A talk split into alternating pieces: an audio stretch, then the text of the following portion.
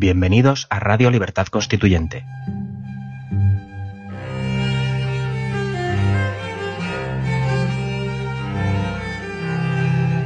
Están escuchando Los Florilegios Diarios de Trevijano.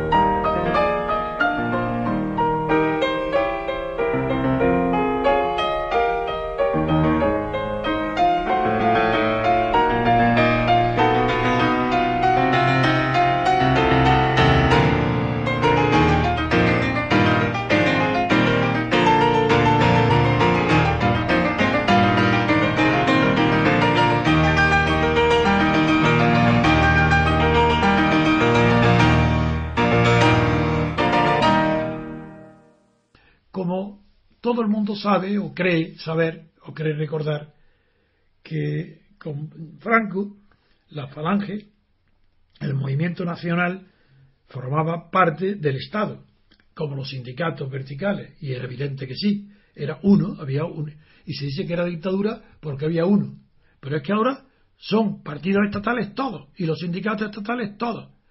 Entonces, ¿por qué no se habla ahora? ¿Por qué no se dice que ahora el poder es igual que con Franco, pero de varios?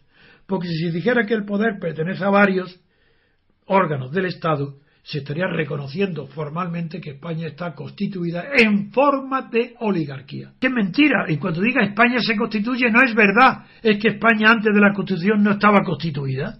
Es que España nace el día de la Constitución porque ese día se constituye.